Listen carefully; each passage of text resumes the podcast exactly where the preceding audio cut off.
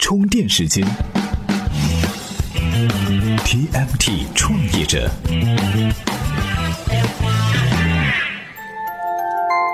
专属于创业者的行动智慧和商业参考。各位好，欢迎收听 TMT 创业者频道。前不久啊，美国的一家科技媒体给出了各国智能手机的普及率，排在第一名的呢是韩国，普及率啊达到了百分之八十八。作为对比，人家老美的普及率呢也不过百分之七十二，中国呢则达到了百分之五十八。但是奇怪的是，邻居日本才区区百分之三十九。按常理来说，哈，智能机占比低，意味着日本智能机市场还是有很大潜力的。但是，现在除了苹果之外，许多海外手机厂商几乎都退出了日本，这其中啊，就有咱们的国产手机。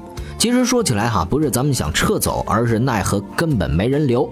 那么，为什么国产智能机就是攻不下日本市场呢？除了苹果之外，日本人就一点也不 care 其他海外手机吗？哎，今天啊，咱们就来和大伙儿聊聊这个话题。时间会员系统现已全面升级，加入会员即可畅享一系列内容与服务，包括充电三百秒等付费节目、充电学院视频课程、优质图书赠品、印象笔记高级账户、网易云课堂付费课程、线上线下活动、业界大咖分享、会员专属群等福利。为原创内容买单是对我们最大的支持，您的支持是我们不断输出优质内容的动力。微信公众号搜索“充电时间”即可了解详情。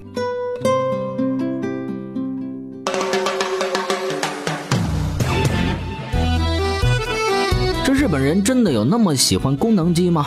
其实啊，日本的智能手机普及率低，其实并不是因为日本的它技术落后，而是他们的传统功能机发展的太超前了。早在咱们的智能机还在娘胎里的时候，哈，日本的最大运营商就主导了一个功能机软硬件封闭的移动生态。早在那会儿，日本的功能机啊就可以上网，可以 NFC 支付、看新闻，还可以各种下载 APP、搜索、购物、邮件发送、社交登录等等等等，功能非常强大。不仅如此，日本功能机的游戏定制服务也是非常的发达，跟智能机区别不大。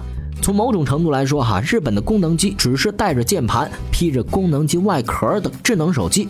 重点是，咱们觉得土的掉渣的翻盖手机，他们却很喜欢哈。所以，难怪有数据显示，日本的功能机是不降反升的，而智能机则是在持续下降。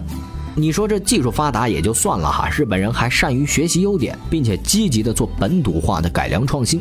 比方说，日本三大运营商之一的某个运营商哈，就专注 Garaki 手机。所谓的 Garaki 手机呢，就是不管你其他地方的技术如何发展，而日本则独自开发属于自己的特色手机。就像有的学霸已经是得了第一名，却还是一刻不停的埋头苦干，这让咱们这些学渣情何以堪呐？其实呢，日本的功能机之所以这么牛，跟他们的匠人精神是分不开的。A 站主编刘延燕说：“这个日本的匠人精神啊，实际上就是一种商业精神。”咱们来听听他具体是怎么说的。充电语录：对不起，他说我是个匠人，你给我多少钱？匠人的精神的核心是什么？是死守契约精神。我不管外面的有什么变化。你花多少钱买都买的是我什么什么级别的服务，你可以体会不出来，但我要提供给你。我们都知道哈，日本的文化呢，向来是吃硬不吃软，只服从于真正比它强大的产品。尽管大部分海外手机都不受他们待见哈，但是苹果却能够在日本站稳脚跟。想当年哈，软银孙正义选择引入 iPhone，就是因为看到了苹果以 iOS 为核心的封闭生态，比日本的 iMode 要更加高级，这才肯低下头去接纳苹果。另外一方面哈，日本的手机应用有很强的本土性特征，比如动漫、游戏、电视节目等等。这时候 iPhone 的苹果商店哈，刚好是打到了爱玩游戏的日本用户的痛点。想想，iPhone 6 Plus 在日本的需求强劲，就是因为这最新的图形 API 哈，提升了新一代 iOS 的游戏性能。而反观三星的盖世系列哈，虽然是在全球范围内畅销，但是在日本销量却是存在的瓶颈。这样下来，日本就成为了要么是 iPhone，要么是日本本土手机的这样一种文化。而国产机呢，要学苹果打入日本市场，可能还有很长的路要走哈。咱们知道，日本的线下实体店体系非常发达，东京随处可见便利店，还有大大小小各种药妆店、特色卖场等等等等。这个让日本的移动支付是普及的非常快，所以如果一款手机在日本不支持 NFC 支付功能，基本上是很难让用户买账的。而国外手机要实现 NFC，需要搞定运营商、银行、刷卡终端、支付服务方，需要破除日本移动支付和金融的门槛。这一层层下来呀，可不是件容易事儿。这也就成了国产手机很难打入日本市场的一个重要原因。说到这儿，可能有的人对这个 NFC 支付感到疑惑了。哎，咱不妨来听听今天的充电贴士，到底什么是 NFC 支付？充电贴士：NFC 支付是指消费者在购买商品或者服务时，及时采用 NFC 技术，通过手机等手持设备完成的一种移动支付方式。支付的处理在现场进行，并且在线下进行，不需要使用移动网络，而是使用 NFC 射频通道实现与 POS 收款机或者是自动售货机等设备的本地通讯。这样既不会耗费手机流量，并且又有安全的保证。使用这种手机支付方案的用户必须更换特制的手机。目前，这项技术在日韩已经被广泛应用。从前面说的来看哈，既然咱们搞不定 NFC，那能不能走硬件输出呢？这个啊，恐怕就更加不行了。因为中国制造商手机哈，有百分之五十的零件价值来自于日本。换种说法，国产手机要出货离不开日本的零部件和硬件。比方说，现在很多国产机的屏幕来自于 JDI 和夏普，摄像头来自索尼，甚至小到 WiFi 模块、微小的储能电容陶瓷等等，都是来自日本。所以，硬件这条路也走不通。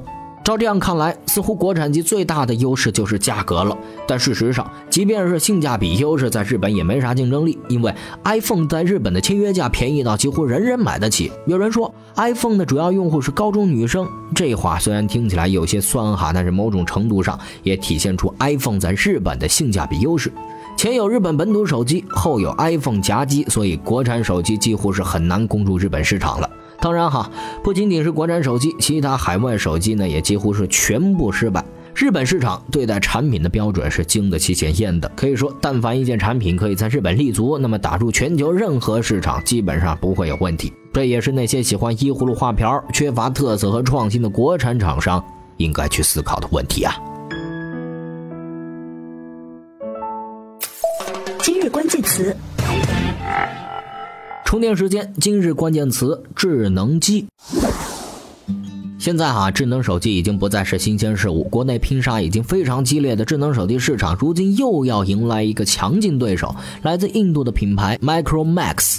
根据《华尔街日报》报道，哈，印度本土最大智能机制造商 Micromax 计划从明年开始在中国销售手机，两年内上市。想当年，哈，这个手机几乎都是深圳的代工厂制造，后来随着印度制造的兴起，才开始在印度本土生产。现在转过头来要在国内分一杯羹了，市场会买账吗？今天呢，给大家推荐的文章哈，就讨论了这个问题。您只要在充电时间的微信公众号回复“智能机”三个字，就可以找到这篇文章了。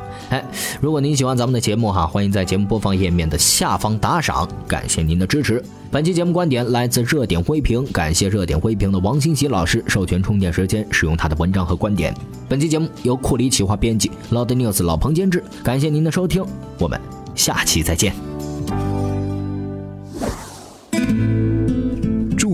网云笔记工具产品印象笔记已经成为充电时间战略合作伙伴，所有充电时间会员将获得一份印象笔记提供的价值一百四十八元的高级账户。在充电时间的微信公众号回复“印象笔记”四个字，查看领取详情。关注微信公众号“充电时间”，加入专为商务人士打造的智慧族群。